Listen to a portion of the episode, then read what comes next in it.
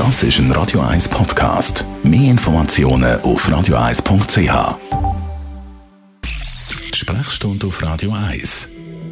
Merlin Guggenheim, der Wirkstoff von AstraZeneca, also der Impfstoff, ist momentan immer mal wieder in den Medien, das aber eher mit schlechter Kritik. Verschiedene EU-Länder haben ja die Impfungen ausgesetzt. Was ist denn da eigentlich das grosse Problem das da angefügt worden ist? Man hat äh, in verschiedenen Ländern nach der Impfung bei geimpften äh, Menschen Hirnblutungen, respektive Blutgrinsel im Hirn und Hirnblutungen festgestellt, wo man halt zeitlich müssen in einen Zusammenhang bringen mit der Verabreichung von der AstraZeneca-Impfung. Da gibt es aber ja in der Zwischenzeit eigentlich ein Gutachten, also man hat das angeschaut und das hängt ja, glaube ich, nicht zusammen.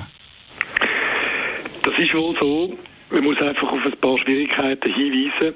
Es gibt für ganz viele Sachen, ähm, Hirnblutungen, Herzinfarkt, ähm, Beinbrüche, gibt es in einer Normalbevölkerung eine gewisse Häufigkeit.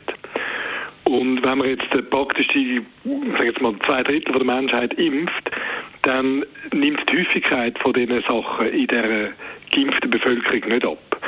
Und es ist ganz schwierig, jetzt, wo man immer noch Fische schaut, mit dem Sammeln von Daten und dem Erkennen von, von allfälligen Zusammenhängen, zu unterscheiden zwischen dem, was einfach in der Normalbevölkerung halt auftritt, in einer gewissen Häufigkeit, und dem, was man auf die Impfung zurückzuführen hätte.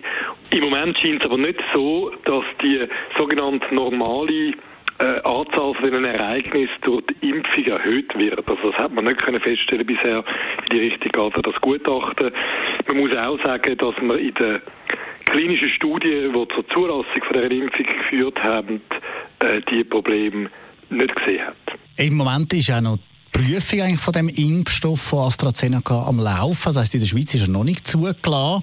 Denkst du aber, das wäre eine gute Alternative zu den mRNA-Wirkstoffen, die wir im Moment schon im Einsatz haben? Ich muss vielleicht ein bisschen ausholen. Der AstraZeneca-Impfstoff wird jetzt eigentlich seit ganz langer Zeit wird der ähm, ein bisschen diskreditiert.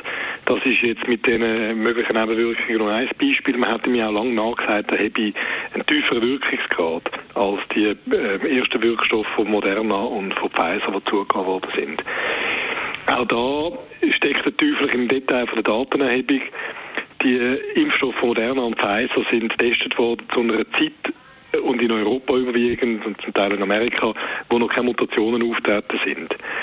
Und der AstraZeneca-Wirkstoff ist im grossen Stil in Südamerika, Brasilien vor allem und in Südafrika gegen Mutationen getestet worden und hat sich dort eigentlich bewährt. Niemand weiß, ob Zahlen, die jetzt für AstraZeneca leicht schlechter sind als für Pfizer und für Moderna, für die beiden letztgenannten nicht auch ein bisschen tiefer wären, hätte man sie in Brasilien und in Südafrika gegen Mutationen getestet. Also so viel mal einfach zum zu, der, zu, dem, zu dem Malaise, den wir jetzt haben gegen den AstraZeneca-Impfstoff. Ich glaube, dass das eine solide Sache ist und ich glaube nicht, dass der schlechter oder gefährlicher, respektive überhaupt gefährlich ist im Vergleich zu den anderen in der Schweiz zugelassenen Impfstoffen. Danke vielmals. Merlin Guggenheim, unser Radio 1 Arzt in der Sprechstunde.